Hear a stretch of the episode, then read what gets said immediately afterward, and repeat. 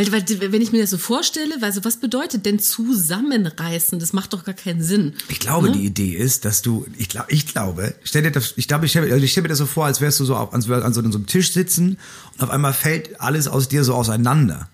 Und du sitzt da an diesem Tisch und alles fällt so auf diesen Tisch. Und dann ist da, ach guck mal, hier ist eine Verletzung, da ist der Streit mit meinen Eltern, die ich nie aufgearbeitet habe. Oh, Liebeskummer habe ich auch noch dahingestellt. Und dann kommt jemand und sagt, die, der Tisch ist völlig voll, ich wollte mich eigentlich mit dir unterhalten, jetzt reiß dich mal zusammen. Und dann muss jemand die ganzen Sachen da wieder zusammenklauben und in sich reindrücken, als würde ihm die Gedärme aus dem Bauch fließen. Hallo, ihr Herzensmenschen.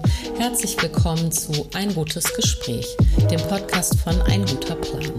Ich bin Birte Filmer und spreche heute mit dem großartigen Kabarettisten und Stand-up-Comedian Moritz Neumeier über politische Aussagen auf der Bühne, aber auch, wie man sich und seine Ängste selbst austricksen kann.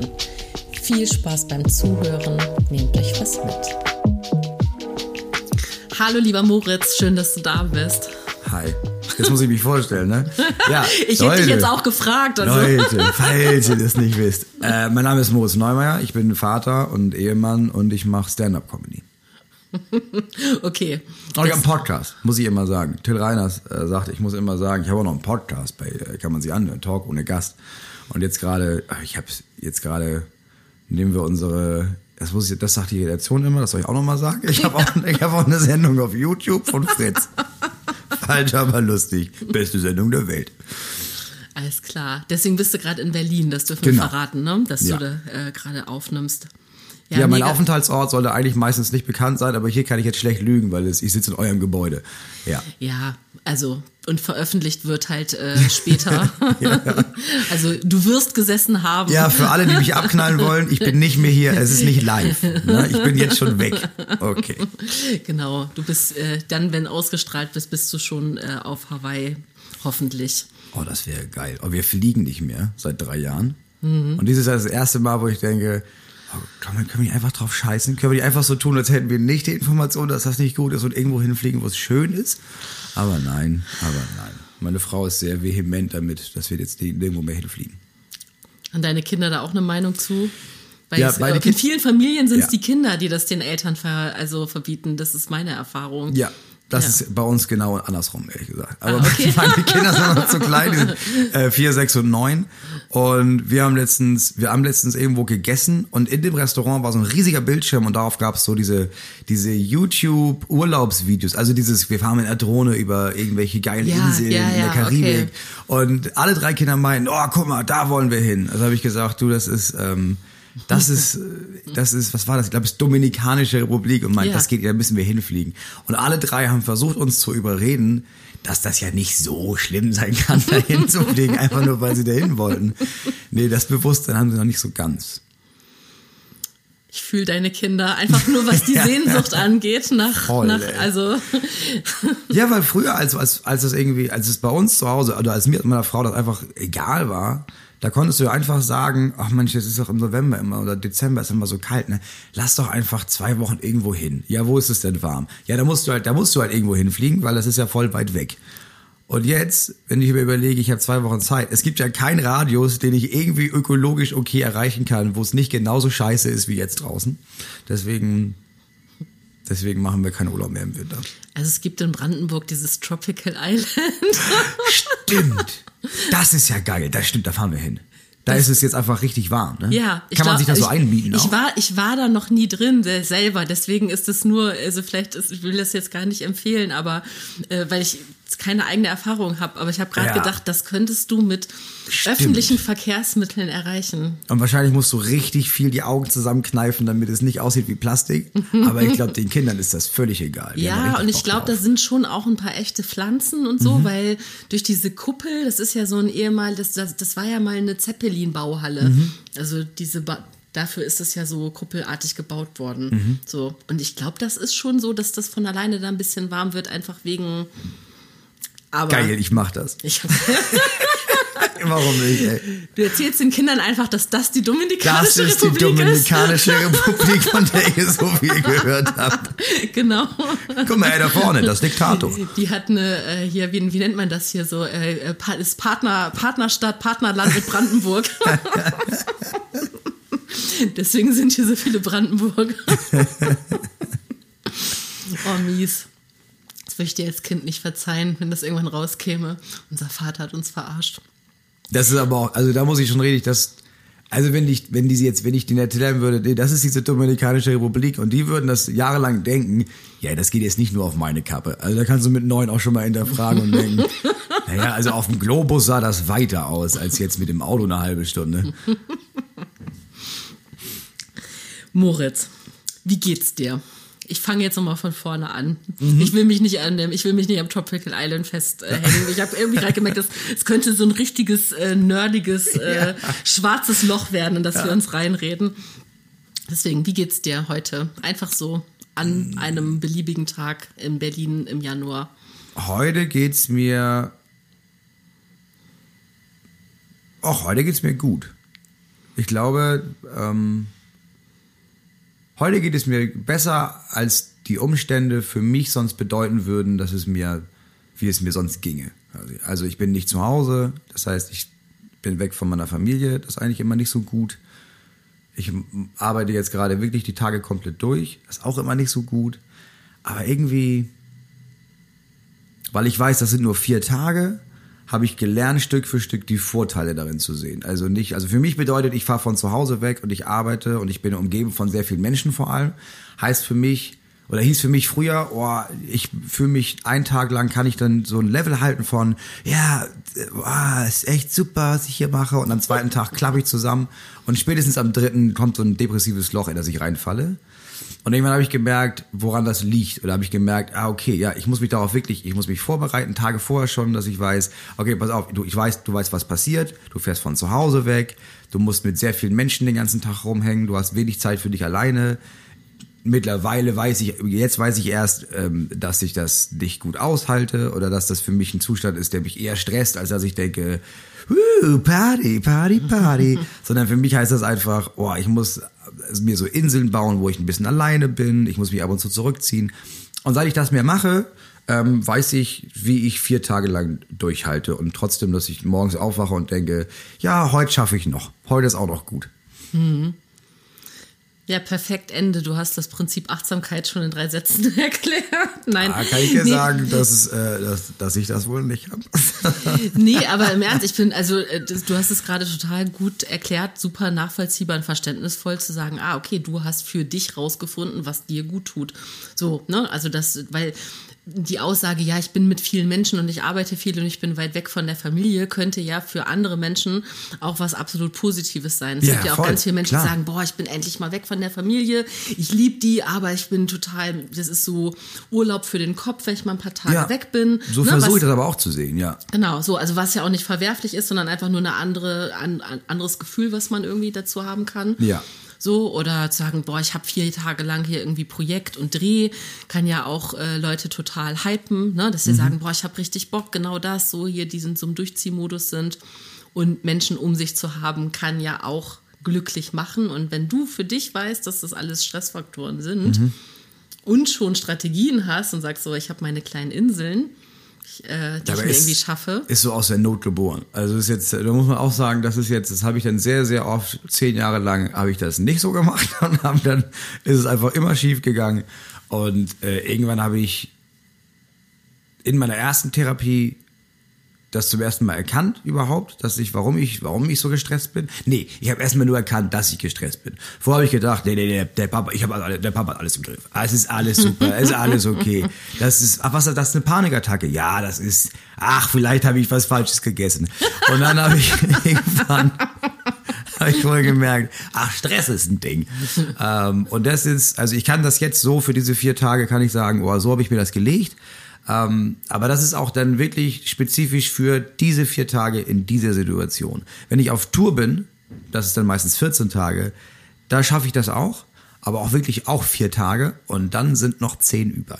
Und da kann ich mir sagen, da habe ich das mit, der, mit, dem, mit dem ganzen, da, da habe ich es noch nicht geschafft. Da habe ich noch nicht geschafft, dass ich auch nur annähernd die Hälfte der Tour gut überstehe, innerlich. Das ist das nächste Ziel. Das heißt, eigentlich bräuchtest du da auch eine Pause. Also eigentlich wären, sind 14 Tage am Stück aus ökonomischer Sicht wahrscheinlich äh, und logistischer Sicht wahrscheinlich sehr klug, Ja. die so hintereinander zu legen, weil Ja. sonst wäre es eigentlich gut zu sagen, ich fahre mal nach vier Tagen nach Hause und bin da mal eine Woche. Ja, das haben wir auch probiert. Ja, genau. Aber da müsste ich, äh, ich muss ja schon, ich habe ja schon so eine, so eine Zahl an Shows, die ich im Jahr spielen muss, damit es reicht. Und wenn ich jetzt, wir haben auch eine Zeit lang gesagt, okay, ich mache jetzt vier Tage und dann mache ich eine Woche Pause. Aber dann spiele ich das ganze Jahr durch. Und dann haben wir zu Hause einfach gar keinen Alltag. Ja. Also ich glaube, für mich perfekt wäre, ähm, ich spiele Montag, Dienstag, Mittwoch. Und dann ist Donnerstag, Freitag, Samstag, Sonntag frei. Und dann spiele ich wieder Montag, Dienstag, Mittwoch. Aber dann müß, müssten wir unser komplettes Familienleben danach richten, wie ich auftrete. Und das ist nicht gesund. Dann habe ich irgendwann gedacht, naja, ich kann ja zwischendurch mal für ein, zwei, drei Tage einfach in der Tour nach Hause fahren. Das ist richtig scheiße für die Kinder, weil die sind, dann ist bin ich eine Woche weg, dann bin ich endlich wieder da und dann fahre ich sofort wieder weg. Das ist auch richtig scheiße für die. Also wir haben wirklich in den letzten neun Jahren ganz viel ausprobiert und das Beste ist, ich bin am Stück weg, ich beiß mich da durch, ich habe eine furchtbare Zeit die letzten Tage über, aber ich komme nach Hause und dafür bin ich dann auch wirklich zwei, drei Monate lang am Stück zu Hause. Und dafür ist es mir das wert, dass diese paar Tage auf Tour, bei der ich auch mal denke, ja, das ist jetzt auch, von außen betrachtet ist es, ja, es ist Jammern auf hohem Niveau und was heult er denn schon wieder rum, dass er, oh, er muss auf Tour und tausende Leute jubeln. Ähm, aber für mich mittlerweile ist es, das ist dann für die Tage in der Situation einfach nur noch die Hölle. Und ich kann, ich kann verstehen, dass man von außen denkt, boah, was ist denn mit ihm los, ey, was ist jetzt, reiß dich zusammen. Aber das, das übe ich gerade noch. Ich habe mich ganz oft schon gefragt, was eigentlich dieses Zusammenreißen, äh, was damit, also wo kommt das eigentlich sprachlich her? Weißt du das? Weil das so. Uh, weil das ist eine gute Frage. Weil, weil, wenn ich mir das so vorstelle, weil so, was bedeutet denn zusammenreißen? Das macht doch gar keinen Sinn. Ich glaube, Ne? die Idee ist, dass du, ich glaube, ich glaube, stell dir das, ich glaube, ich stelle also stell mir das so vor, als wärst du so auf, als wär, an so einem Tisch sitzen und auf einmal fällt alles aus dir so auseinander. Und du sitzt da an diesem Tisch und alles fällt so auf diesen Tisch. Und dann ist da, ach guck mal, hier ist eine Verletzung, da ist der Streit mit meinen Eltern, die ich au- aufgearbeitet habe. Oh, Liebeskummer habe ich auch noch dahingestellt. Und dann kommt jemand und sagt, Digi, der Tisch ist völlig voll, ich wollte mich eigentlich mit dir unterhalten, jetzt reiß dich mal zusammen. Und dann muss jemand die ganzen Sachen da wieder zusammenklauben und in sich reindrücken, als würde ihm die Gedärme aus dem Bauch fließen. Aber jetzt emotional gesehen. Ja, ja, ja, ja, nee, das war genau, das, also ich habe wirklich gerade genau mich das gefragt, wo kommt das her? ein Also komisches gibt's da irgendwo, Wort, ja. Gibt's da irgendwo so eine, so eine sprachliche Herkunft dazu? Aber so wie du es Ja, beschrieben hast, bestimmt, macht ja. das schon Sinn. Aber auch total schrecklich. Also sowohl schrecklich der Zustand, dass alles schon so da in Fetzen auf dem Tisch liegt, das, das will man ja auch schon nicht. Aber das dann wieder zusammenzuklauben ist. Ja. Äh, Eigentlich ist, also dieses reiß dich zusammen ist wirklich einfach richtig gemein. ich habe jetzt einfach so richtig miese Bilder von Schlachtabfall, so, weißt Ja. du, so dieses, weil du so von den Ja. Gedärmen gesprochen hast. Dankeschön. Mies. Ah, Aber was mich interessiert, wenn du sagst, so, das, ne, also ich sag natürlich nicht, reiß dich zusammen oder irgendwas.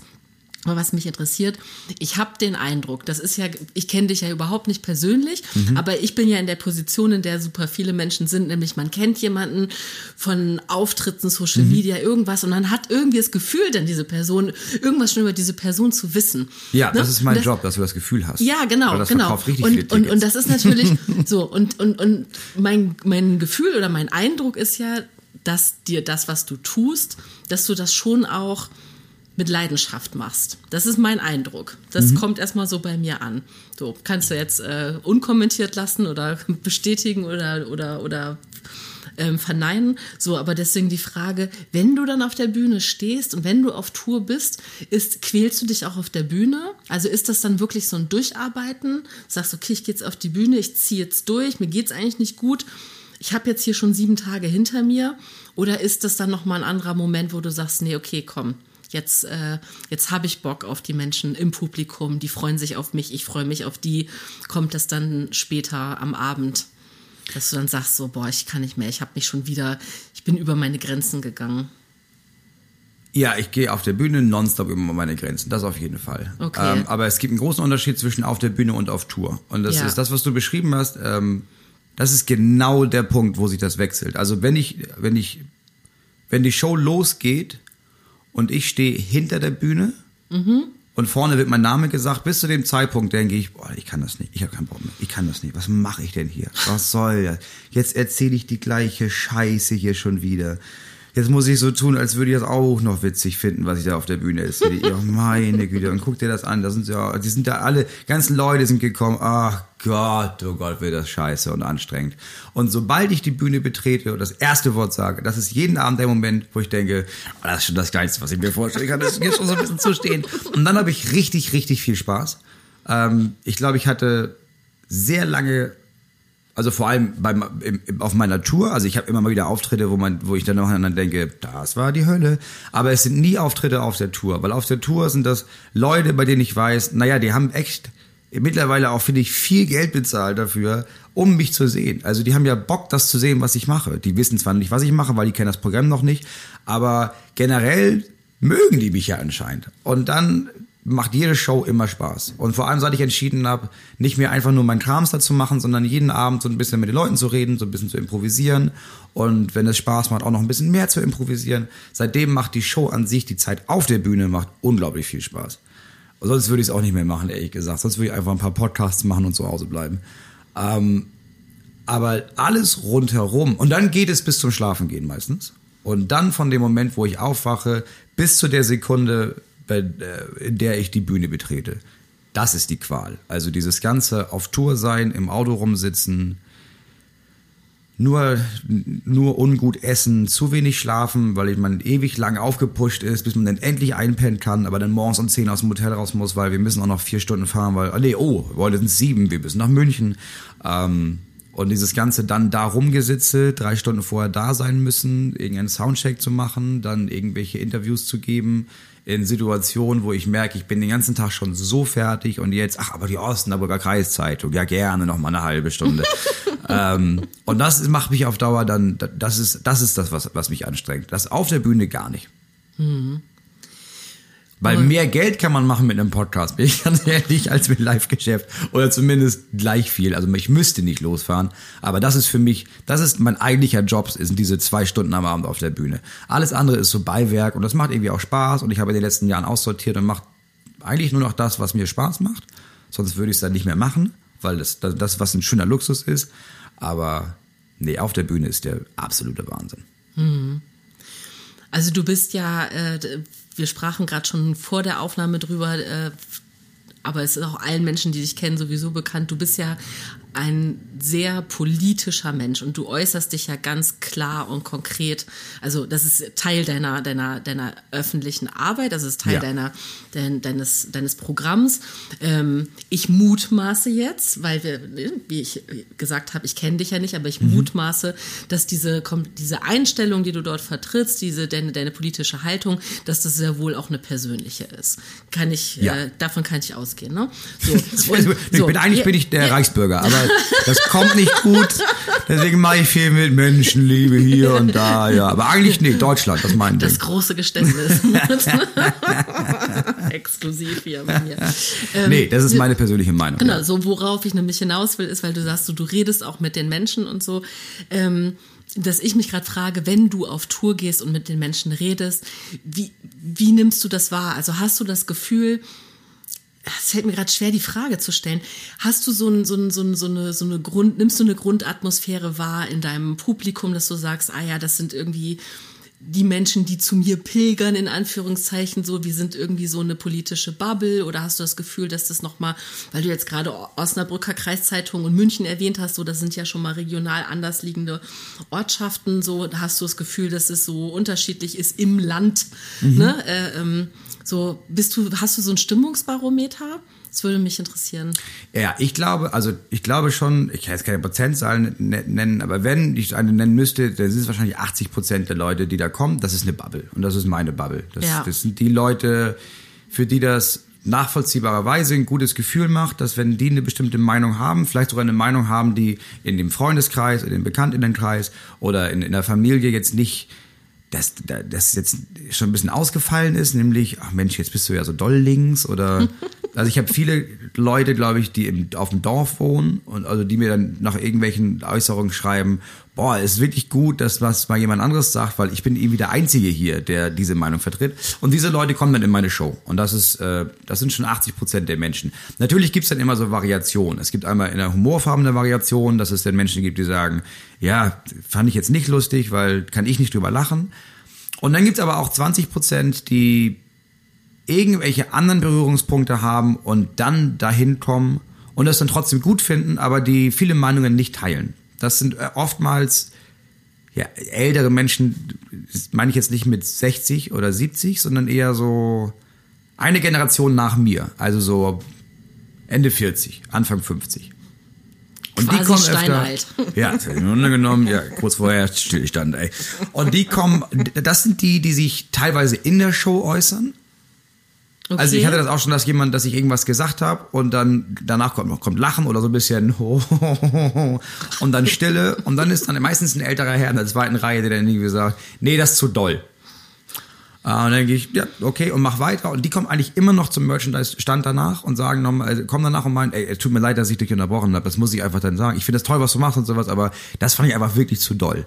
Und dann denke ich, ja, aber das, wie gut ist, dass du das gesagt hast? Also wie gut ist, dass da jemand sitzt, das Beispiel jetzt gerade war aus Köln. Da war in Köln, da waren 980 Leute und er saß in der zweiten Reihe und hatte den Mut zu sagen, äh, in die Stille hinein. Ganz, also ich weiß, es interessiert dir niemanden, ne? Aber das finde ich nicht gut, was du das gesagt hast. Also wie viel Mut muss man dafür aufbringen? Was hast du gewaltig. gesagt? Ähm, es war, ich habe das gesagt, was ich dann auch einmal äh, im Fernsehen gesagt habe, ähm, aufgrund deren Aussage ich auf, auf, aufgrund der Aussage ich jetzt unter Polizeischutz stehe, wenn ich auftrete. Also es war ähm, ja, aber ich habe dir das vor, davor schon erzählt, ja. aber kannst ja auch noch mal erzählen. Ich habe äh, in einer Sendung gesagt, in der Sendung von Till Reiners habe ich gesagt, dass wenn du wirklich der Meinung bist, dass, dass es so ist, dass 300.000 Leute, die eigentlich in Deutschland abgeschoben werden sollten, jetzt nochmal zu einem Zahnarzt geschickt werden, dass diese 300.000 Leute jetzt das Gesundheitssystem belasten. Also wenn du wirklich der Meinung bist, dass es so eine kleine Gruppe in Deutschland gibt, die überproportional die Krankenkassen überlasten und die Wartezimmer verstopfen und die Termine uns alle wegnehmen, wenn du der Meinung bist, dass es diese Gruppe gibt, dann musst du ja, wenn du was dagegen tun willst, nicht möglichst viele Menschen abschieben, sondern äh, Deutsche über 70 töten. Das habe ich gesagt in der Sendung und das habe ich auch gesagt da in Köln. Und dann meinte der Mann, nee, das ist mir zu doll. Und in der Sendung danach meinten ähm, auch sehr viele andere Menschen wohl, dass ihnen das zu doll ist. Ähm, nur der Unterschied ist, dass der, dass der Mann in Köln danach zum Merchandise-Tisch kam und meinte, ich fand das alles gut, ich wollte nur sagen, das war mir ein bisschen doll und andere Menschen versuchen, meine Adresse rauszufinden, um mich umzubringen. Das sind die beiden, das sind die beiden verschiedenen Typen, ja, die es gibt bei so einer Aussage. Da ist schon ein bisschen Spielraum das, noch dazwischen, ne? Das ist alles ein bisschen doller geworden. Das ähm, ist dir dann ein bisschen zu doll. Das, das, ist mir ein bisschen zu doll. Wenn du dann Morddrohungen ähm, kriegst. Okay, mir ja, und dem ja. BKA. ähm, und deswegen finde ich es aber gut, dass es auch immer noch Leute in meine Show, dass Leute in meine Show gehen, die sagen, ja, einiges finde ich gut, anderes nicht. Und das finde ich das, das finde ich das Gute. Das ist nicht, das ist, was manche Feuilletonisten erzählen von Deutschland lebt nur noch in so Bubbles und alle Leute treffen sich nur mit ihren Leuten. Und in meiner Show muss ich sagen, es stimmt nicht. Also es gibt Leute, die, die finden die Hälfte gut und die andere, ja, war jetzt nicht so meins. Und die kommen dann zum nächsten Programm, weil sie sich denken, naja, ich will mir auch nicht nur angucken, was ich zu 100% selbst sagen würde, sondern ich gehe da ja auch hin, um mir Sachen anzuhören, bei denen ich vielleicht denke, ja, meine Meinung ist es nicht, aber ich denke mal drüber nach. Und das finde ich schön, dass solche Menschen auch noch in meine Show kommen. Und nicht mhm. eben nicht nur die Leute, die denken, genau, das, was er da oben sagt, das ist ein schönes Gefühl, weil die Leute jubeln dann laut, aber es wäre auch einfach nur langweilig auf Dauer. Aber wie, ja, also ich kann dir nur zustimmen. Sehr lange geantwortet auf deine Frage, muss ich sagen. Alles gut, also das, äh, du hast, also mir kam es nicht lange vor, deswegen alles gut. Schön, dass du das erzählst, weil ich finde, also das wäre meine Wunschvorstellung gewesen, wenn ich gesagt hätte, was würde ich mir wünschen, wenn, wenn Menschen irgendwie durch die äh, Republik tingeln und, und äh, auftreten und es wirklich auch um politischen Diskurs geht, dass der natürlich dann auch äh, im, im realen Leben stattfindet. Also dass die, also dazwischen rufen und sagen, ist mir zu doll. Ja, einerseits mutig, auf der anderen Seite denke ich so, naja, ist vielleicht, da, da fühle ich mich jetzt eher so, so also da möchte ich ihn gar nicht damit überhöhen, dass er sich das getraut hat, mhm. äh, sondern denke eher so, naja, klingt jetzt eher nach so typisch ich will es gar nicht sagen, aber ich sag's trotzdem, weißer alter Mann, so, ja, war, dieses, ja, ich, ich habe das Recht hier zu sagen, dass mhm. mir das nicht passt. Ich finde eher mutig, dass er zu dir kommt zum Merch ja. und mit dir spricht und dann nochmal wirklich auch sich traut, es dir ins Gesicht zu sagen. Mhm weil er dann auch mit einer Reaktion rechnet. Und das ist nämlich meine nächste Frage, das interessiert mich. Was macht es dann mit dir?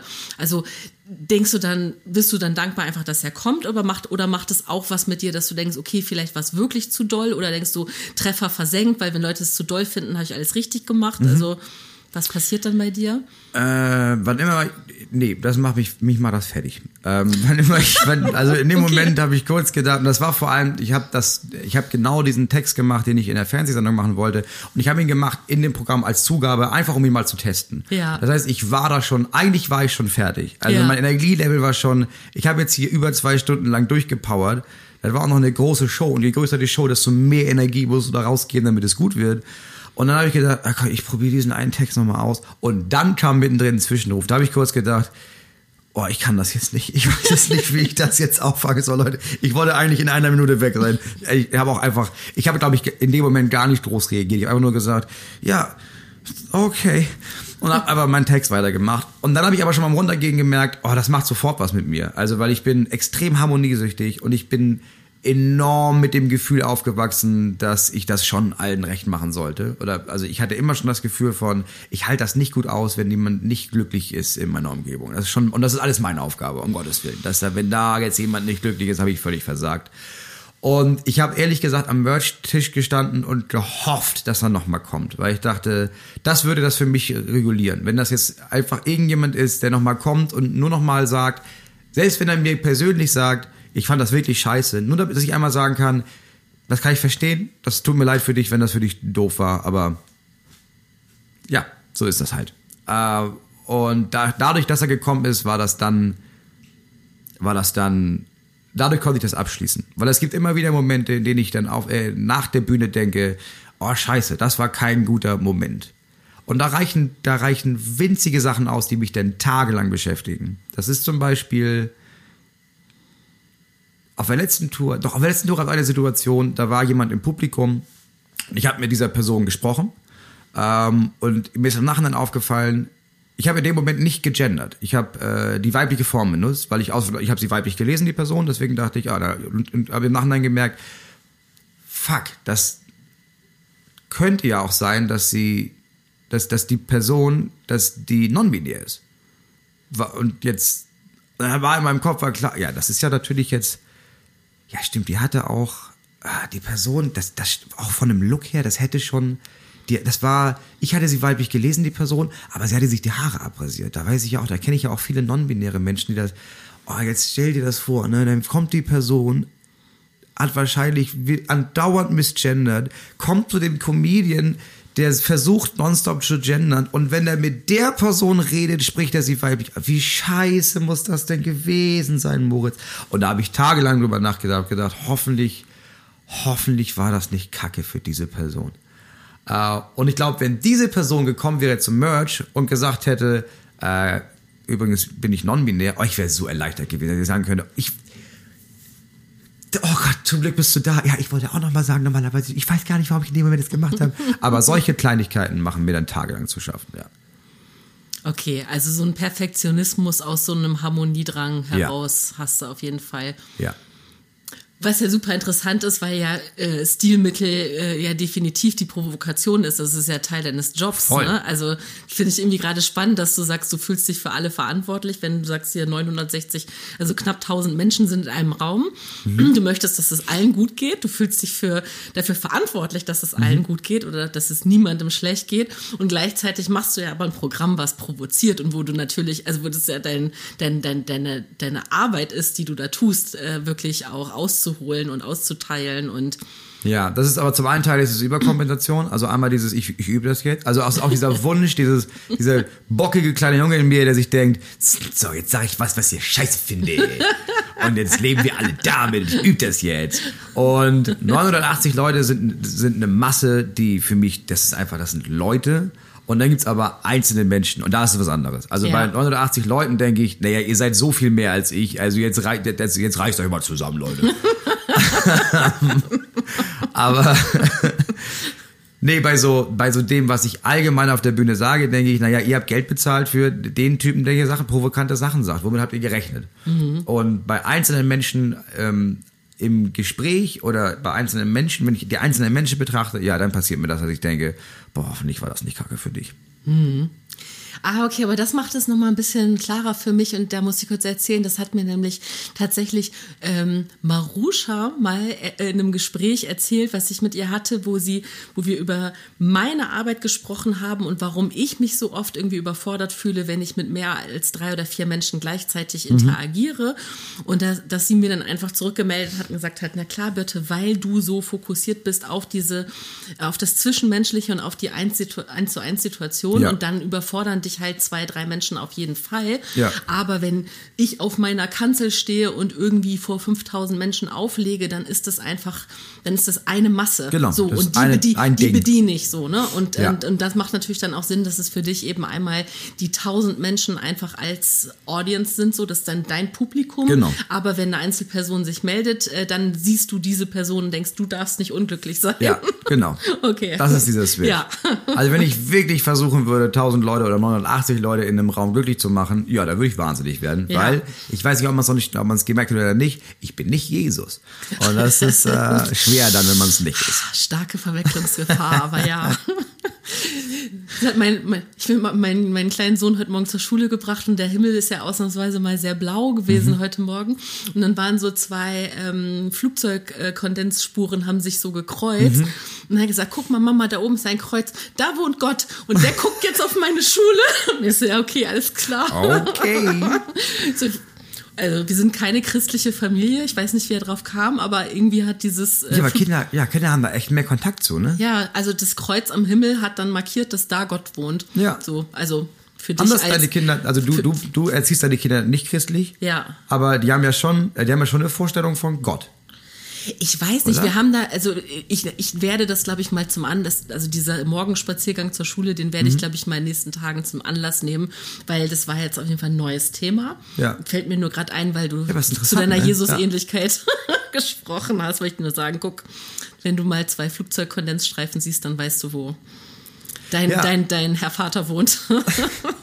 nee, aber das ist bei uns zu Hause auch. Also, weil wir haben da nichts mit am Hut. Also ich sogar komplett im Gegenteil. Ich bin, also, ich bin sehr spirituell aufgewachsen und meine Reaktion war irgendwann, dass ich einfach alles, ich habe, also ich glaube gar nichts mehr. Spirituell im Sinne von religiös oder? Äh, auch, ja. Also da war, also spirituell im Sinne von, ich glaube, die Über, also die Überform wurde Buddhismus genannt, aber dann wurden sehr viele andere Sachen da noch mit reingenommen. Also spirituell im Sinne von sehr viele alternative Therapieformen, die man gemacht hat, die wir gemacht haben. Ähm, aber ich glaube, der ganze Überbau war, war buddhistisch. Mhm. Was ich damals nicht wusste, was wurde nicht Buddhismus genannt, ähm, aber ja, es ist buddhistisch mit extrem vielen anderen Einflüssen noch.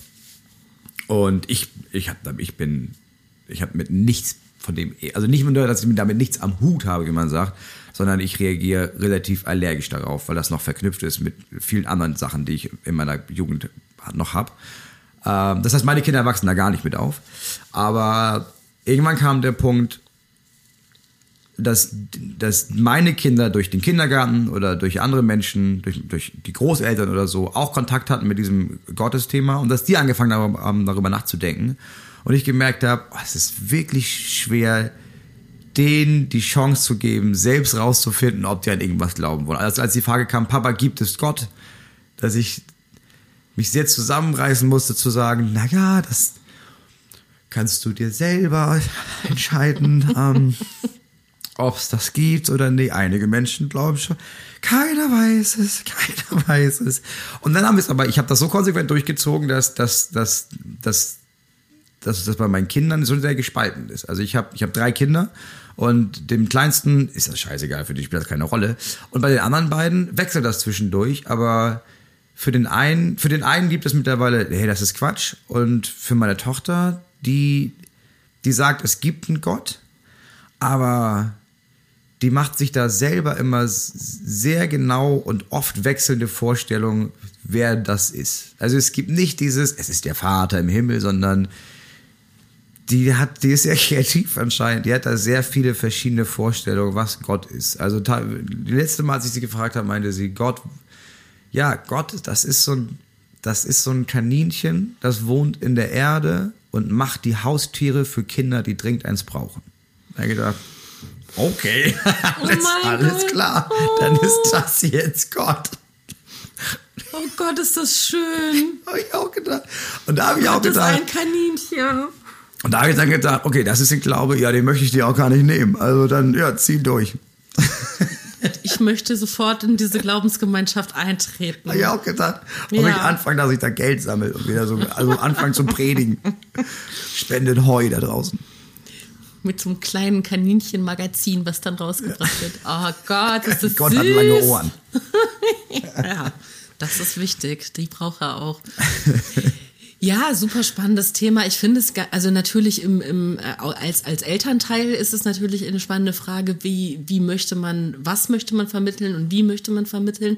Ja. Aber ich finde auch für äh, wirklich als, als äh, volljähriger, erwachsener Mensch das auch immer nach wie vor noch eine spannende Frage zu sagen, was, was, wofür ist es gut, warum lehnt man vielleicht, also ich kann mir nur für mich entscheiden, warum lehne ich bestimmte genau. Strukturen ab, aber gleichzeitig auch irgendwie Verständnis vielleicht, also er, er dafür haben, dass, ähm, also wir hatten dieses Gespräch hier in diesem Raum auch schon in verschiedensten Konstellationen schon öfter im Sinne von, was schafft Religion, kann ja auch Gemeinschaft schaffen und Zugehörigkeit. Und da ist dann eben aber die Frage so, wie offen ist eine Gemeinschaft, wie viel, mhm. wie viel grenzt sie aus und grenzt ab. Und ich finde es schon spannend, weil es ja ganz hochoffiziell irgendwo so dieses Konzept von Nächstenliebe gibt in der, in den christlichen äh, mhm. Äh, Religionen. Ja, und gleichzeitig, äh, theoretisch ja, ne, so, theoretisch ist es, theoretisch ist es ein großes Ding. Ja. Und ich, ich tatsächlich in den letzten Tagen und Wochen, in denen ja äh, sowieso ja nonstop, aber irgendwie gefühlt jetzt nochmal richtig hochexplosiv so viel Politisches passiert ist in diesem Land.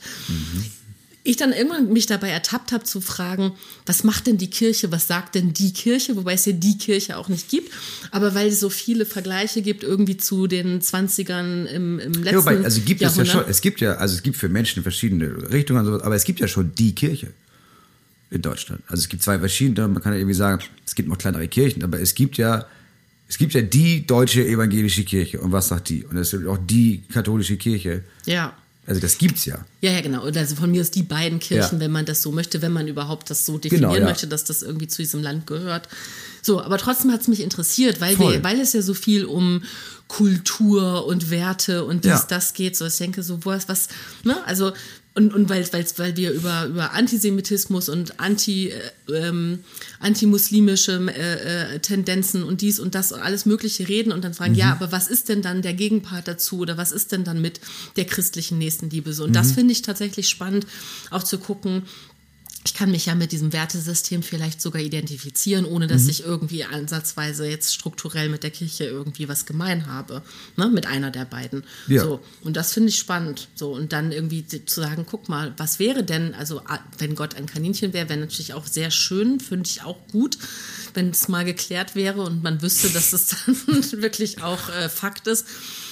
Aber egal was, was für ein Wesen ich mir vorstelle, so diese zu sagen, da gibt es eine Kraft oder eine äh, personifizierte Kraft, die ein Auge darauf hat, dass Menschen diese, sich an dieses Wertesystem halten, als, mhm. auch als Korrektiv, so, ne, für, für, weil, weil, wenn wir, wenn wir gerade nicht aufs Grundgesetz vertrauen können, wenn wir nicht auf den ähm, gesunden Menschenverstand vertrauen können, dann wäre es doch schön, wenn man zumindest sich auf dieses Wertesystem mhm. äh, verlassen könnte, was ja angeblich unsere Kultur irgendwie so sehr prägt. So. Ja, es ist leider, genau, ich finde auch, also es ist leider, wenn man sich anguckt, dass dieses, also Nächstenliebe ist ja kein Gesetz. Also Nächstenliebe ist dieses, wenn du dich daran nicht hältst, dann passiert irgendwas, ähm, wenn du schon nicht mehr da bist. Also wenn du, wenn du quasi in deinem, dann richtet dich Gott nach deinem Tod oder was auch immer man, was immer man glauben möchte. Ähm, und das ist ja schon sehr verwässert, wenn man guckt, welche Partei christlich im Namen hat und was diese Partei aber dann politisch macht oder wofür sie steht. Und trotzdem denke ich, für, also für ganz, ganz viele Menschen entsteht durch Glaube, egal an was, ja was extrem Positives. Ja. Und deswegen versuche ich, nur weil ich absolut nicht glaube, will ich ja nicht meinen Kindern die Chance kaputt machen, an irgendetwas zu glauben. Ja. Weil ich glaube, weil, also solange man das, solange man für sich glaubt und irgendwas Positives daraus zieht und dann andere Leute damit in Ruhe lässt, die daran nicht glauben und auch nur das, also und das nicht passiert, was gerade in den USA passiert, nämlich dass das, was Leute glauben, auf einmal zu einem Gesetz wird, was extrem viele Menschen, die glauben oder nicht glauben, extrem einschränkt, solange das nicht passiert, glaub was immer du willst. Wenn das irgendwas Positives für dich hat und nichts Negatives für andere, wer bin ich, dich davon abzuhalten, Tochter? Wenn die den Rest ihres Lebens glauben möchte, Gott ist ein Kaninchen, zieh durch. Wie schön, dass du irgendwas gefunden hast. Nur weil ich das nicht kann, kannst du ja gerne was finden. Ähm, und trotzdem, gerade weil diese ganzen christlichen Nächstenliebe und wir achten aufeinander so komplett verwässert ist, kann ich darauf genauso wenig ähm, vertrauen wie auf das Grundgesetz oder Demokratie oder die scheiß SPD, die es nicht ge gebacken bekommt, irgendwas in diesem Land zu machen, was dazu führt, dass wir nicht noch? schon wieder Nazis haben, die auf dem Vormarsch sind. Zwischenfrage, gibt's also, die noch? Entschuldigung. Im Moment gibt es wenig, wenn du von den Deutschen, von der Deutschen oder von dem, was gerade in Deutschland passiert, es gibt jetzt wenig, worauf ich so sehr hoffen kann, dass ich denke, naja, aber das ist ja allgemeingültig. Das, das wird dann ja helfen, dass es so viele ChristInnen in Deutschland gibt, heißt ja, dass die nachher, die können ja nicht die AfD wählen. Man kann ja nicht, man kann ja nicht für Nächstenliebe sein und die AfD wählen. Doch, man kann das machen. Man kann auch sagen, liebe deinen Nächsten, es sei denn, er ist homosexuell, weil dann müssen wir ihn steinigen. Man kann auch sagen, liebe deinen Nächsten, es sei denn, es ist eine Frau, die kein Kind haben möchte, aber wir zwingen sie, dass sie nicht abtreiben kann, weil, naja, Gott liebt jedes Leben. Also auch das funktioniert ja alles. Deswegen kann ich nicht darauf vertrauen, dass nur weil Menschen an irgendetwas glauben, danach nicht äh, dem Faschismus ihre Stimme geben. Deswegen ist das für mich alles kein Garant für, in diesem Land äh, haben wir nicht bald wieder eine faschistische Diktatur. Macht dir das Angst? Nee, ich habe genug Geld, um auszuwandern und würde es sofort tun. Ich hatte sehr, sehr viel Angst bis ich irgendwann gemerkt habe, ich muss hier nicht bleiben. Also das, ich, ich, muss, das, ich muss das hier nicht mitmachen. Ich kann, äh, ich, ich muss nicht Erich Kästner sein.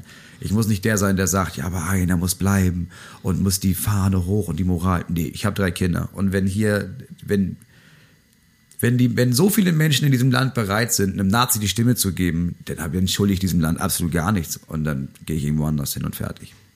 Mhm. Meine Kinder sind mir wichtiger als irgendeine Meinung, die ich äußern kann. Also, absolut nachvollziehbar, ohne Frage. Ähm, aber es ist trotzdem spannend, weil das ja viel mit Verantwortungsgefühl zu tun hat. Ne? Also für ja. wem fühlst du dich verpflichtet? Du fühlst dich auf jeden Fall als Vater dem Wohl deiner Kinder verpflichtet. Wie gesagt, absolut nachvollziehbar.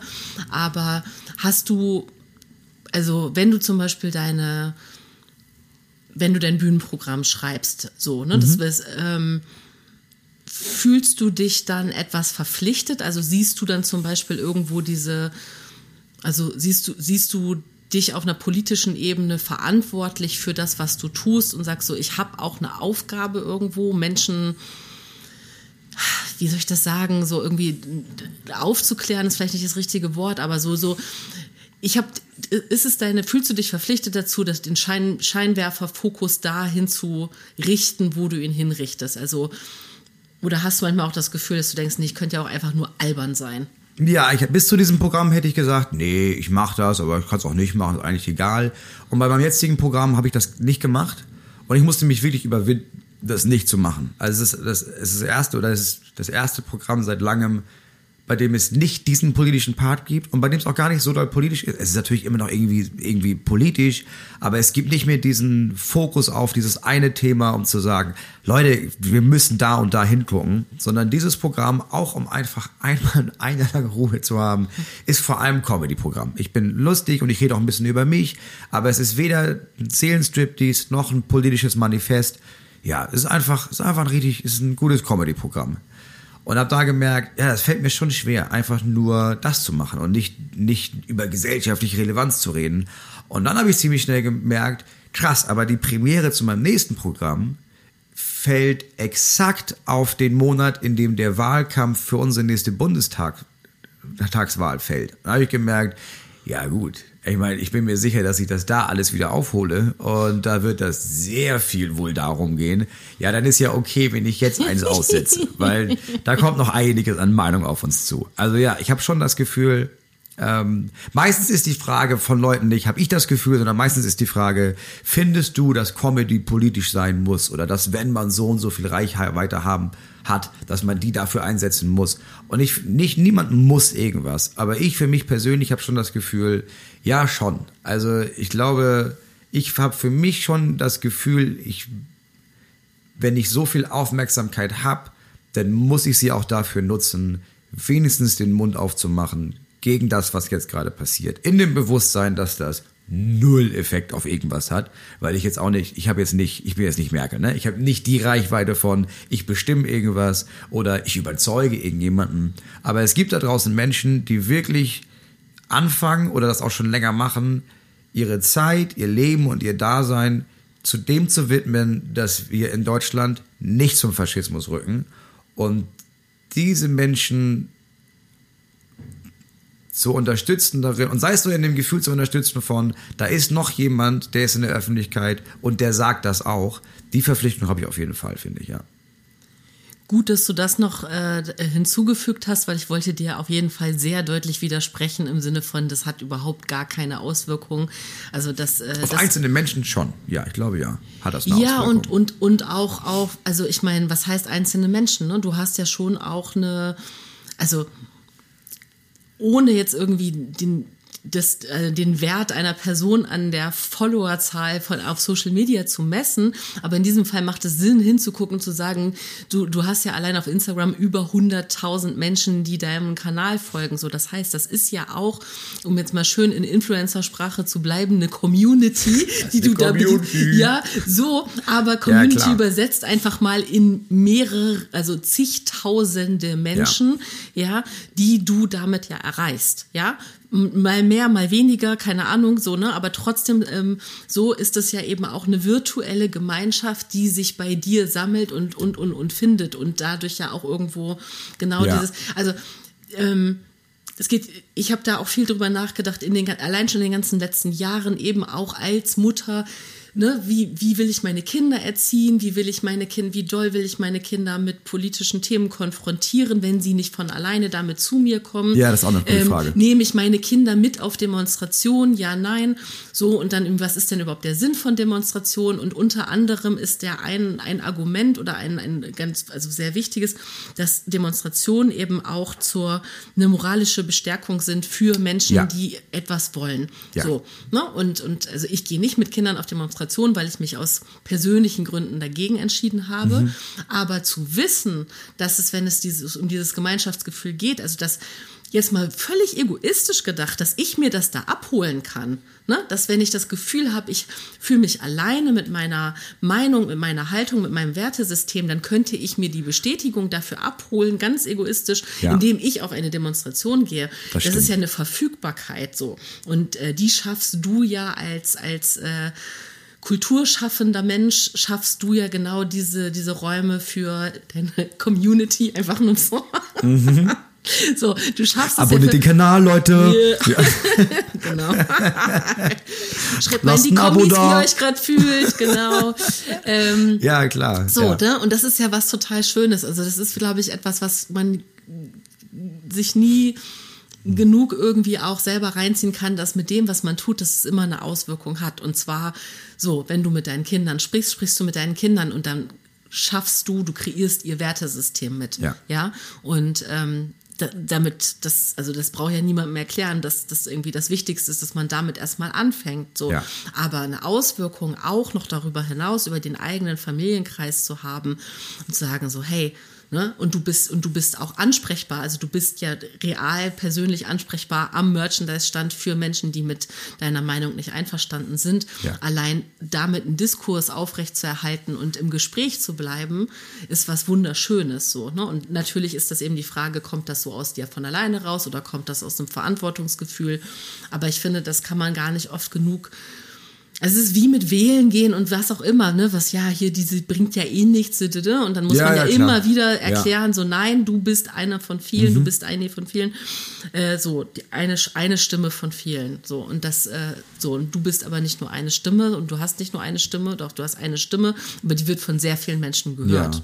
So. Und ich baue den Leuten Pamphlete, habe ich gemerkt. Das funktioniert auch. Also es gibt immer wieder, dass ich, dass es dann so einzelne Videos vielleicht gibt, ähm, bei denen ich dann denke, weil ich dir früher gedacht habe ich habe jetzt irgendwie drei Sätze gesagt, jetzt gucken das irgendwie 1,7 Millionen Leute. Warum?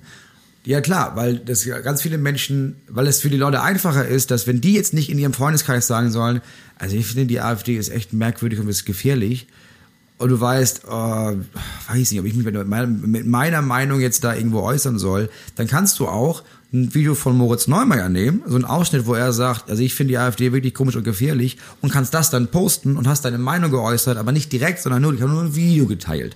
Und das machen sehr viele Leute. Das haben mir auch sehr viele Menschen geschrieben, dass sie irgendwie sagen, okay, ich wusste nicht, ich habe zu diesem Thema, ich weiß nicht, wie ich das ausdrücken soll, aber du hast es ganz gut ausgedrückt, deswegen teile ich das, was du gesagt hast. Und das, also was ich da, was ich auf Social Media mache, auch wenn ich da persönlich nicht mehr bin, weil das mich psychisch krank macht, ist, ich gebe so kleine Pamphlete raus, wo ich sage, zu dem Thema, du, vielleicht vielleicht ist das deine Meinung und dann können die das, wenn es die Meinung ist, einfach meine Zettel da weiter verteilen. Also für ja. alle, die auch mal ein lustiges Video in ihrer Familien-WhatsApp-Gruppe posten ja. wollen, ihr findet bei Moritz eine Vorlage. Ja, ich überlege die ganze Zeit schon. Also was ich ja früher gemacht habe, ist ja wirklich, ich habe einmal pro Woche meine Meinung zu einem Thema gesagt für den öffentlich-rechtlichen Rundfunk. Und das war irgendwann, das war so anstrengend, dass ich damit aufgehört habe und gesagt habe, okay, scheiß auf das Geld, ich kann das nicht mehr. Und jetzt gerade, weil du eben gefragt hast, ob ich so eine Verantwortung habe, habe ich jede Woche wieder das Gefühl von, ich weiß, dass mich das fertig machen würde. Und ich weiß, dass das anstrengend wäre und dass ich das nicht, dass ich dann irgendwie sagen könnte, ja, aber ich, ach, kein, ich fange mal zwanglos so an, ich gucke nicht auf die Kommentare, ich mache hier und da mal ein politisches Video. Würde nicht funktionieren, aber ich habe schon das Gefühl von, eigentlich müsste ich jetzt wieder anfangen. Also eigentlich ist es jetzt in Deutschland mittlerweile so, wir sind an, an so einem großen Scheideweg zu, wollen wir wirklich das falsch machen, was unsere Großeltern und deren Eltern in der Weimarer Republik auch falsch gemacht haben? Oder wollen wir vielleicht nochmal das Ruder rumreißen, dass ich eigentlich denke, ich müsste wieder anfangen, mich viel mehr zu engagieren und weiß aber, dass dass das mir persönlich und psychisch nicht gut tun würde. Und bin immer noch dabei zu überlegen, ist es mir das wert, ist finde ich das so wichtig, dass ich das einen Kauf nehme, aber das ist noch nicht entschieden bei mir zu Hause. Mhm ich hole jetzt mal diese, das ist so ein bisschen die, die Argumentationskeule, die sonst eigentlich bei so Elternschaftsthemen und, und Fürsorgethemen immer rausgeholt wird.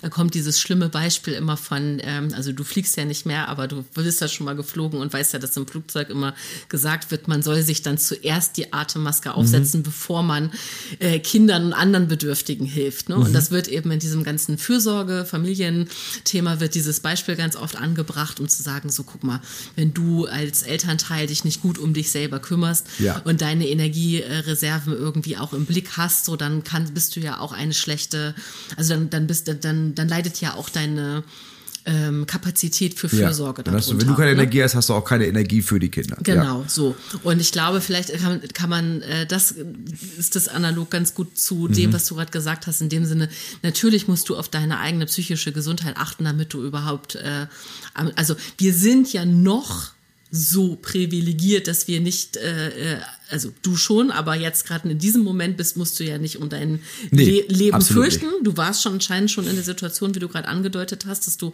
zumindest hier Personenschutz bekommen hast. Das ist natürlich äh, eine Situation, also in der Situation war ich noch nicht, deswegen kann ich es nicht nachempfinden. Ich stelle es mir krass vor. Also auch, auch sehr beeinflussend auf die psychische Gesundheit. Mhm. Ähm, keine Ahnung, wie, ob du da gut schlafen konntest äh, zu der Zeit. Aber generell zu sagen, ich habe eine Verpflichtung oder ich fühle mich verantwortlich, ähm, aber ich fühle mich auch verantwortlich mir selbst gegenüber und meinen eigenen Kindern gegenüber und habe dadurch irgendwo, also habe meine, meine, meine Energiereserven einfach im Blick. So, das finde ich sehr erwachsen und sehr vernünftig. So, wir sind ja noch nicht an dem Punkt, wo äh, außer Märtyrertum nichts mehr hilft. So, ja, klar, das so, stimmt. Ja. Ne? Also muss ja immer gucken, von wo ausgehend man irgendwie gerade mhm. denkt. So, und im Moment ist ja noch ein sehr reguläres vermeintlich demokratisches Leben am Laufen in dieser ja, Republik. Ja, voll. So, ne? Also ja. wir haben ja noch keine Diktatur, äh, es gab noch keinen Umsturz, das Grundgesetz wurde noch nicht verbrannt. Nee, es gab die Versuche und die Versuche werden mehr und ja. die Versuche werden, also ich glaube auch, dass die Idee dahinter ist, beim, beim zweiten, dritten Versuch, der, irgendwann ist das zur Normalität geworden. Also wenn das ist der Plan überall, der finde ich ziemlich offensichtlich ist. Der erste CDU-Chef sagt, ich würde es mit der AfD schon machen, und der muss gehen. Das geht ja um Gottes Willen in Bremen. Das, der muss ja gehen. Und bald fängt der zweite an und der muss auch noch gehen. Und der dritte muss vielleicht auch noch gehen, aber beim vierten ist das ja schon der vierte, der das vorgeschlagen hat, dass man denkt, ja gut, die CDU steht das einfach vor. Und der sechste, ja, kriegt vielleicht schon so ein, ja, kann man ja schon mal drüber nachdenken. Und der Elfte, der das vorschlägt, macht eine Koalition mit der AfD. Und so ist es mit den Umstürzen auch. Das ist jetzt, wir lesen jetzt gerade vom dritten Umsturzversuch, in dem eine Partei, die im Bundestag sitzt, massiv beteiligt ist. Und beim ersten Mal war das Gefühl von den meisten Menschen, ach krass, da gibt's so Reichsbürger, ja, die muss man festnehmen, die wollten ja, jetzt gut, war eine kleine Gruppe, hätten die sowieso nicht geschafft, aber die wollten hier wirklich einen Umsturz machen, also fast ein bisschen albern. Und jetzt lesen wir alle die Korrektivartikel und bei vielen, mit denen ich spreche und bei mir selber denke ich, ja gut, was haben wir, wo haben wir ja, natürlich ist die AfD dabei, das wissen wir ja, dass die nicht demokratisch sind und versuchen Deutschland also dass die, die, dass, dass, dass es da Umsturzfantasien gibt, ja natürlich. Und dann bei, bei den Bauernprotesten, ja natürlich sind da Leute dabei, die ernsthaft der Meinung sind, man muss die Regierung stürzen, komm, wir fahren nach Berlin und hängen Habeck auf. Aber das ist alles so normal geworden und passiert so und so oft, dass ich, dass ich die Gefahr sehe, dass es irgendwann einen ernsthaften Umsturzversuch von den, von den Rechten hier gibt und man denkt, die schon wieder, ne? Na ja ja, ich war jetzt ein paar Mal auf so einer Demo, aber da ist der zwölfte Umsturzversuch. Ja, wie oft? Ich kann auch nicht jeden Dienstag raus. Also ich kann ja nicht schon wieder jetzt die Kinder zu spät in die Kita bringen. Nee, das wollen wir andere machen. Und deswegen denke ich, ich habe jetzt kein, also ich beschäftige mich jetzt schon damit, ob ich vielleicht irgendwann wieder anfangen sollte, Videos zu machen, bevor es zu spät ist. Aber du hast völlig recht. Also noch ist es nicht dermaßen gefährlich. Ähm, aber in diesem Zustand von, ja gut, aber noch, also noch sind wir ja eine Demokratie leben wir auch schon seit drei, vier Jahren. Also an diesem, an diesem Punkt, dass man denkt, ja gut. Mhm. Ja ich, gut, jetzt kriegt die AfD mehr Stimmen, aber das heißt ja noch nicht, ja, das ist also so Normalzustand geworden. Ja, nur, nur damit es da kein Missverständnis gibt. Ich wollte überhaupt nicht damit sagen, es ist ja noch nicht so schlimm, sondern ich wollte sagen, ja, ja, dass, diese, weiß, dass, diese, ja, dass dieses, ähm, also dass was ich damit sagen wollte, ist dieses Abwägen von wie sehr sind, wie, wie viel Ressourcen habe ich, mhm. ähm, dass, dass das der, der Situation geschuldet ist, dass ich als Einzelperson noch ja. nicht mit Leib und äh, Leben bedroht bin ja. und deswegen noch in dieser privilegierten Situation bin zu sagen, ja, ja, ich gucke, was ich tun kann und wie viel ich meiner Verantwortung als, äh, als Bürgerin dieser Gesellschaft irgendwie äh, mich auch verpflichtet fühle im, mhm. in, in, meinem Wertesystem, aber ich habe überhaupt noch die Wahl. So, ne? Also erstmal, weil ich eine äh, ne ähm, bio-deutsche äh, Bürgerin bin und, und das ist schon gut. Ja, das ist schon mal ja. gut, genau. Ne? Das ist schon mal gut.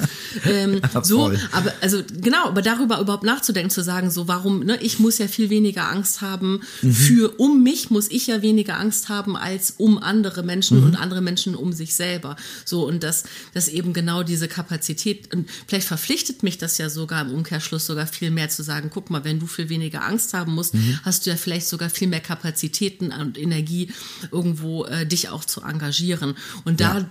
solange man noch diesen Diskurs mit sich selber führen kann, wie viel möchte ich tun, wie viel kann genau. ich tun, so lange ist es für einen selber noch nicht so schlimm. Das heißt aber nicht, dass die ähm, die gesellschaftliche Entwicklung äh, nicht einfach eine, eine ganz deutliche Tendenz hat. Ich, ja, genau, aber es ist, also ich fange jetzt einfach jetzt schon an, weil jetzt genau, so wie du sagst, ja. jetzt kann ich es mir noch aussuchen. Ja, und genau. ich habe das Gefühl, wenn jetzt aber, stell dir vor, wir haben jetzt irgendwann in anderthalb Jahren die nächste Wahl und es gibt so einen Erdrutsch, Erdrutschsieg und dann von heute auf morgen denke ich mir, oh, jetzt muss ich mich engagieren. Und ich weiß, das wird mich massiv überfordern, weil ich, ich weiß, wie ich funktioniere und ich weiß, ich habe mit meiner ersten Therapie gelernt, dass ich nicht gut damit umgehen kann, Videos zu veröffentlichen und also all das habe ich angestrengt und ich weiß, ich müsste mich sehr gut darauf vorbereiten, das zu machen, ohne dass es mich psychisch so sehr anstrengt. Und deswegen bereite ich mich jetzt schon darauf vor, dass ich vielleicht in anderthalb Jahren mich engagieren muss, damit ich dann, also so wie ich mich jetzt schon eine Woche auf diese vier Tage in Berlin vorbereitet habe von, oh Gott, denk dran, da sind dann Leute, da musst du dann gucken. äh, so bereite ich mich jetzt quasi schon mal darauf vor, oh, vielleicht muss ich irgendwann wieder einmal pro Woche was äh, meine Meinung sagen im Internet.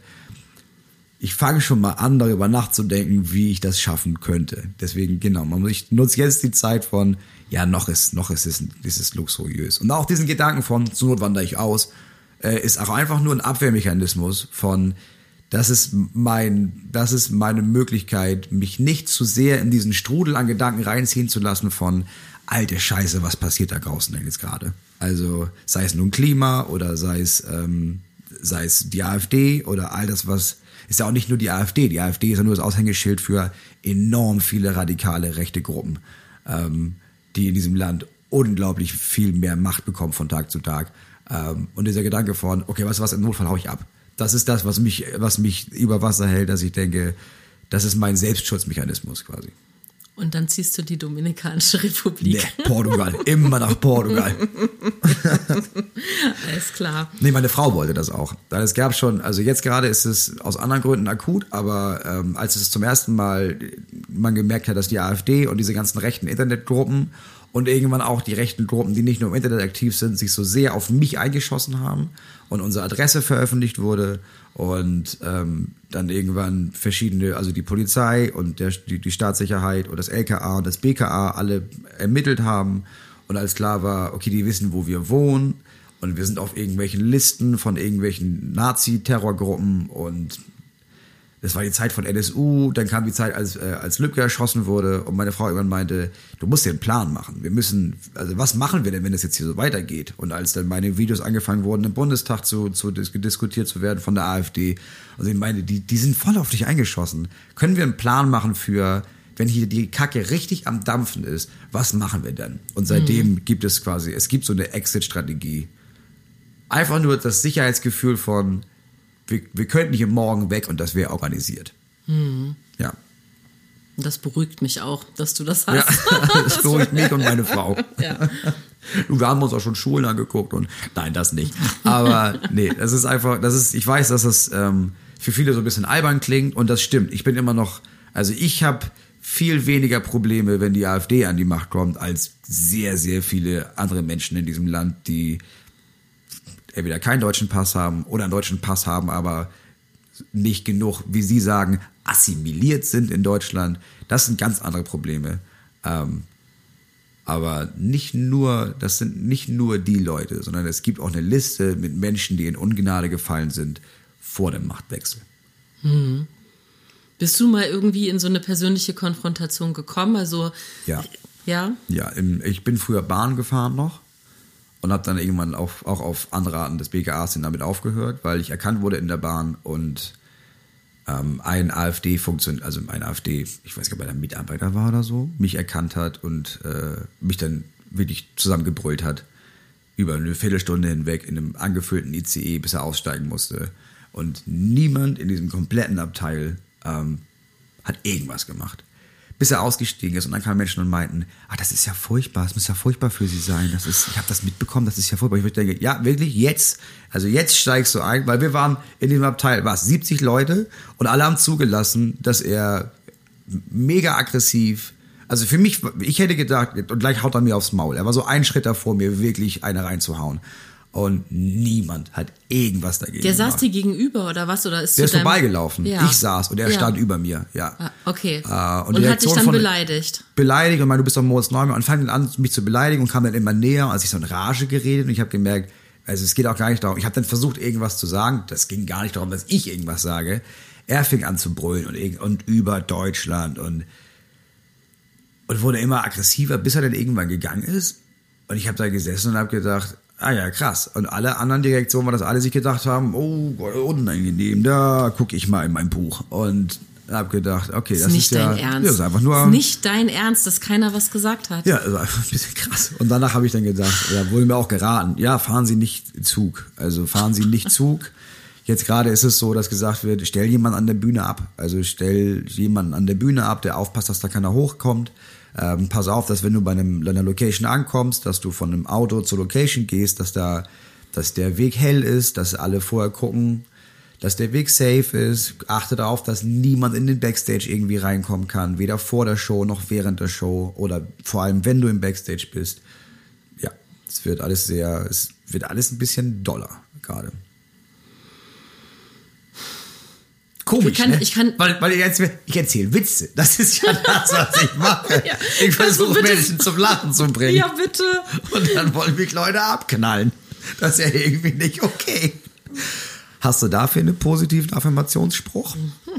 ich mir an die Wand hängen kann.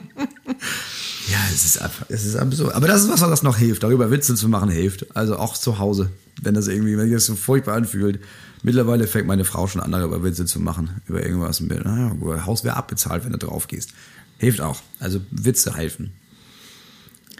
Ja, Aber tatsächlich habe, also ich, wirklich, ich finde das, ich bin, das macht mich wirklich komplett sprachlos zu wissen, dass das möglich ist, dass einfach 70 Menschen in einem Abteil einfach nichts sagen. Also generell selbst, also egal, ob das jetzt äh, dich und einen AfD-Menschen betrifft oder egal, äh, ob das eine persönliche Auseinandersetzung zwischen zwei Menschen ist. Also das das ist etwas, was mich wirklich sehr, sehr, äh, ja, mir gerade betroffen macht und auch sprachlos, weil ich einfach denke, das ja. kann, das wiederum kann ich mir nicht vorstellen, wie man es aushalten kann, nichts zu sagen. Naja, es sei denn, man hat Angst. Also ja. das ist natürlich was anderes, aber ja. wenn man zu 70 in einem Teil ist, dann äh, kann ich mir nicht vorstellen, dass alle Menschen wirklich Angst haben. Aber wir kommen, ja, wir kommen aus einem Land, in dem es machbar ist, dass vor 80 Jahren 60 Millionen Leute geschafft haben, das nichts zu sagen oder vor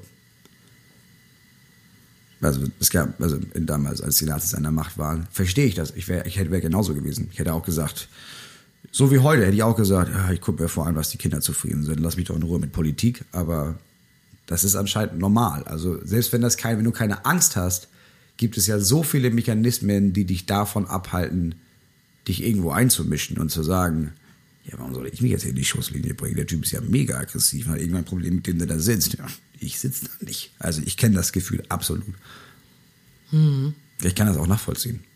Trotzdem wäre es schön, wenn es nicht so wäre. Nächstes Mal, wenn ich angebrüllt werde, da würde ich mich auch freuen, wenn irgendjemand sich denkt, naja, vielleicht sage ich was. Würdest du von dir selber schon sagen, dass du jemand bist, der dann in so einer Situation was sagen würde? Mittlerweile ja. Also mittlerweile, ich habe gemerkt, ich habe früher gemerkt, gar nicht. Ich bin jemand, der dann auch ganz gut so. Ich kann sogar so tun, als hätte ich das gar nicht mitbekommen. Was ist, was ist da passiert? Du, ich war hier am Telefon. Ach, ich wäre ja so gerne eingeschritten. Oh, ja. Und mittlerweile, und ich habe da, und ich wollte so nicht sein. Ich habe aber gemerkt, ich ich bin, ich bin überhaupt nicht mutig in solchen Situationen. Also musste ich mir so Brücken bauen. Und mein Trick in meinem Kopf ist, dass ich denke, dass ich sofort merke, ich würde nicht einschreiten in der Situation. Und das sind dann nie, es ist nie was großgefährliches. Es ist sowas wie irgendjemand sitzt da vorne und redet darüber, dass, dass die, jetzt die scheiß Transen in Deutschland eine Lobby haben. äh, und ich denke, oh, ich müsste was sagen. Oh, wäre das unangenehm, was zu sagen. Und mein Trick, den ich für mich gemacht habe, ist, ich stelle mir vor, neben mir sitzt jemand, der mich kennt, als nicht privat Moritz Neumeier, sondern als, der, als dieser Typ von Instagram, der immer so engagiert ist. Und dann denke ich, boah, jetzt, so, jetzt stell dir vor, die hat jetzt mitgefilmt, dass da vorne so jemand was sagt und jetzt filmt sie mich, wie ich nichts sage. Das kann ich ja nicht machen. Und dann, dann verwandle ich mich aber von diesem privaten Moritz, der nie was sagen würde, zu dieser Bühnenfigur, die jeden Tag irgendwas auf einer Bühne sagt. Und dann kann ich was sagen. Weil ich dann merke, hä, das ist ja eigentlich wie, das ist ja wie in Köln ja auch was auf der Bühne. Und dann kann ich was sagen, ja. Aber ich muss mich wirklich selber austricksen, damit ich den Mut finde, irgendwas zu sagen. Und das ist dann nicht gefährlich, ne? Also ich weiß nicht, wie ich in einer gefährlichen Situation reagieren würde. Mhm. Keine Ahnung. Aber es ist ja genial. Das liebe ich sehr, dass du dir damit äh, deine eigenen, dein, du hast dir mit deiner eigenen Bühnenfigur dein ja. schlechtes Gewissen kreiert. Ja, wirklich. Dein, deine Bühnenfigur ist dein personifiziertes schlechtes Gewissen. Wie traurig eigentlich. Nee, ich find's genial. Ich find's richtig gut. Das hat tatsächlich mal jemand zu mir äh, in, in einer ganz anderen Situation, aber wo es so um ähm, Selbstreflexion und wo ich irgendwie unheimlich kritisch war mit mir selber und irgendwie auch so einfach auf der Suche nach Lösungen war, aber vor mhm. allen Dingen eher verzweifelt, vielleicht sogar selbstmitleidig und so. Und dann hat ein sehr guter Freund zu mir gesagt, guck mal, Bertha, du bist doch die, die wirklich einfach anderen Menschen so viele gute Ratschläge geben kann, ständig was würdest du dir denn jetzt in diesem Moment selber sagen? Mhm. Ne? So. Und das war einfach dieses, mich mit mir selber zu konfrontieren, ja. mit der vermeintlich besseren Version meiner selbst in dem Moment. Mhm. Ne? Und äh, in, in, deinem Fall ist es eben die mutigere oder, ja, genau. äh, Version. Ja, ja. das finde ich schön. Ja, man muss Bild. irgendwann akzeptieren, dass man so aufgespalten ist in verschiedene Leute und dass das auch okay ist und dass man die auch benutzen kann. Ja. Ja, nee, ich finde das richtig gut. So wie so wie so ein Outfit, was man sich so anzieht und man sagt so. so eine Rüstung, ja. Ja, genau. Oder also auch hat auch überhaupt nichts mit Politik oder irgendwas zu tun, aber so ich habe mich vor ein paar so fast zwei Jahrzehnten habe ich mich auch selbstständig gemacht, also als ne, bin so in diese mhm. Freiberuflichkeit gegangen, habe gewusst, ich funktioniere nicht in so einem Angestelltenverhältnis, dies das und hatte so eine Freundin, die sich zu dem Zeitpunkt auch selbstständig gemacht hat und die mhm. hat nämlich ein total schönes Schokoladencafé aufgemacht, was total niedliches, schönes, schönes kleines Business, aber die musste natürlich auch gucken, dass sie irgendwie ökonomisch denkt und handelt und so. Und die ja. hat mir damals gesagt, Birte, wenn ich hier mit irgendwelchen Lieferanten oder so telefoniere, ich mache das noch aus meiner Wohnung, weil ich bin ja hier in der Gründung, dann ziehe ich mir Hackenschuhe an, ja. weil dann komme ich Schlau. mir so, dann komme ich, also dann bin ich in dem Modus. Und ich, das Geil. So, das fand ich Richtig so cool, diese Idee. Vorstellung, wie sie wahrscheinlich noch im Schlafanzug, aber mit Hackenschuhen ja. durch die Wohnung läuft.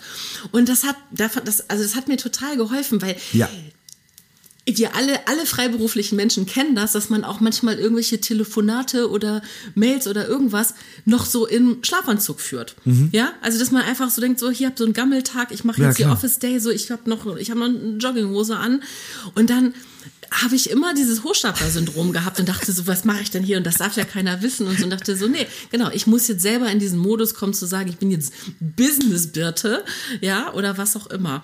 Und das aber irgendwie zu übertragen auf Zivilcourage oder generell irgendwie zu sagen, so, wann bin ich denn mutig? Ja. Ähm, das finde ich genial, ja. finde ich wirklich richtig schön. Ja, man muss sich manchmal auch einfach auch ein bisschen austricksen. Ja. Aber das mit den Hochhaargeschwürz finde ich richtig gut. Das ist richtig schlau. Ich habe sofort überlegt, oh, was, hey, was könnte ich denn nehmen?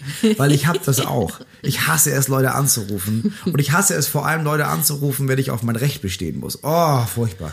Wenn ich so ein, wenn ich so ein Heizungsmechaniker, der eigentlich hätte jetzt letzte Woche schon kommen wollen und dann jetzt Anfang der Woche und heute ist Donnerstag und er ist immer noch nicht da und ich müsste anrufen und sagen, jetzt komm doch mal. Und ich, und ich weiß, ich weiß vorher schon, wenn der sagt, ja, schaffe ich, lass mich abspeisen mit, ach so, ja, dann wenn's passt, okay, ja, müssen wir, ja, gucken wir, ich bin die ganze Woche noch hier, ist überhaupt kein Problem. Ja, ja, gute Besserung.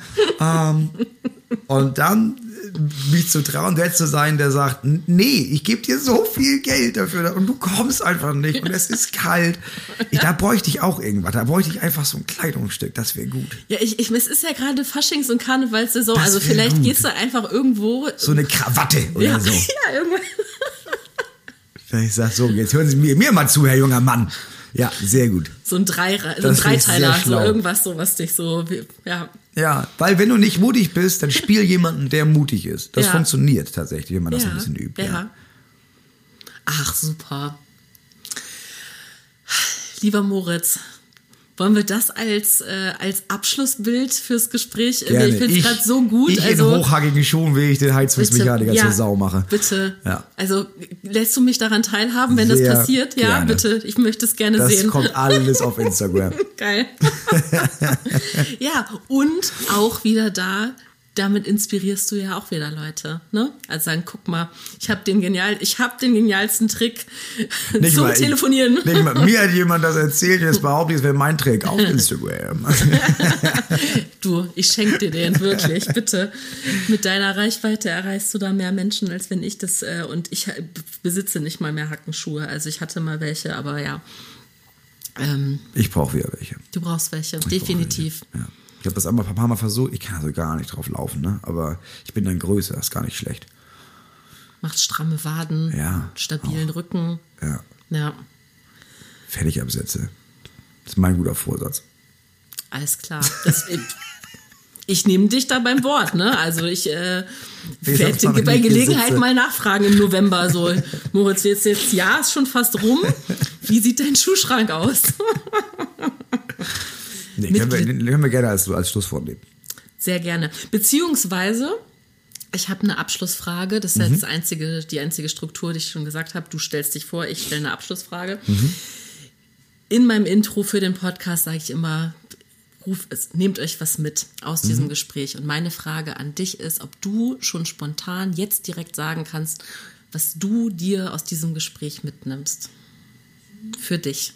Ja, ehrlich gesagt, genau diesen Abschluss, auf den ich, bei dem ich gerade eben erst gemerkt habe, manchmal hilft das. Also manchmal, oder nur für mich, wenn ich irgendwas nicht bin, dann kann ich, dann hilft es mir tatsächlich manchmal so zu tun, als wäre ich jemand, der so ist.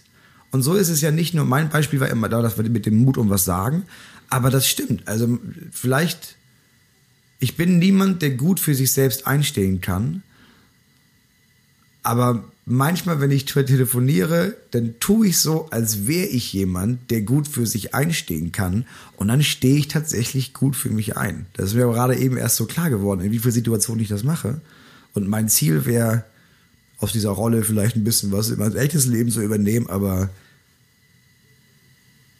das, das, da werde ich jetzt heute noch ein bisschen drüber nachdenken, in welchen Situationen das so ist. Und ich werde vor allem auch mit meinem Therapeuten besprechen, wie man das, wie ich das schaffe, dass das keine Rolle mehr ist, sondern irgendwann zu was Echtem wird. Ja, das nehme ich mit.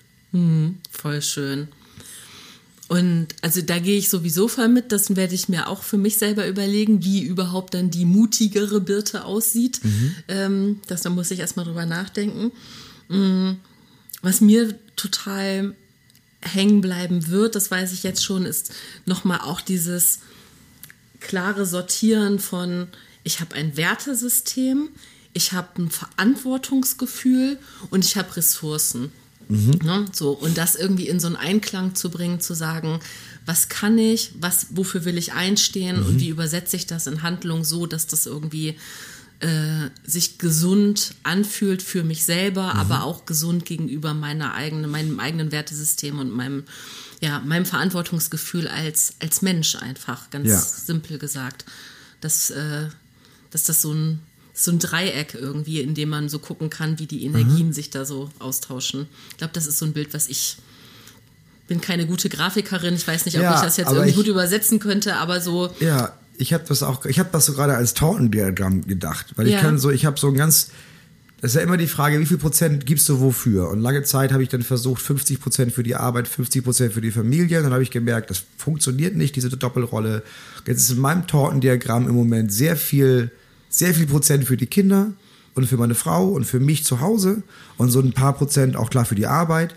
Und jetzt merke ich aber, ich muss in Zukunft für Engagement wenn ich will, dass das, wenn ich, wenn ich mich engagieren möchte, dann brauche ich in meinem Tortendiagramm, dann muss ich ja Platz machen für Engagement. Und dann muss ich mir jetzt ja schon überlegen, okay, aber wie viel, wie viel, wie viel Platz auf diesem Tortendiagramm schaffe ich es dafür einzuräumen? Und das ist, glaube ich, gut, sich das, bevor man sich engagiert, klar zu machen, damit man nicht völlig ausbrennt nach vier Wochen und merkt, jetzt habe ich zu viel gegeben. Das finde ich auch gut.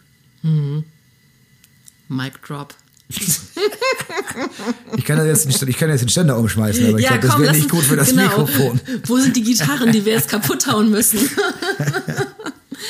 Ey, Moritz, es war mir wirklich eine Ehre. Jetzt am Ende des Gesprächs kann ich es einmal sagen, ich bin Fangirl. Toll, dass du da bist. Gut, dass du es nicht vorher gesagt ja. hast. so, nee, genau. Ich habe es mir fürs Ende aufgespart und deswegen wirklich für mich sehr, sehr geehrt, äh, dich als äh, Gast hier im Podcast gehabt zu haben. Danke ganz, ganz lieben Dank. Ihr Lieben, wie schön, dass ihr bis hierhin zugehört habt. Hoffentlich hat euch die Folge Spaß gemacht und inspiriert, euch selbst auch mal im guten Sinne auszutricksen. Wenn ihr Lust habt, euch auch sonst im Alltag mit Selbstreflexion zu beschäftigen, guckt gerne auf einguterplan.de vorbei. Die letzten datierten Kalender für 2024 findet ihr jetzt reduziert im Shop. Das gilt für ein guter Plan, ein guter Plan Pro und ein guter Plan Family. Für den Podcast gilt wie immer, wir freuen uns über jedes Abo, jede Bewertung, jeden Kommentar auf Instagram. Alles Liebe für euch, bis in 14 Tagen, eure Birte.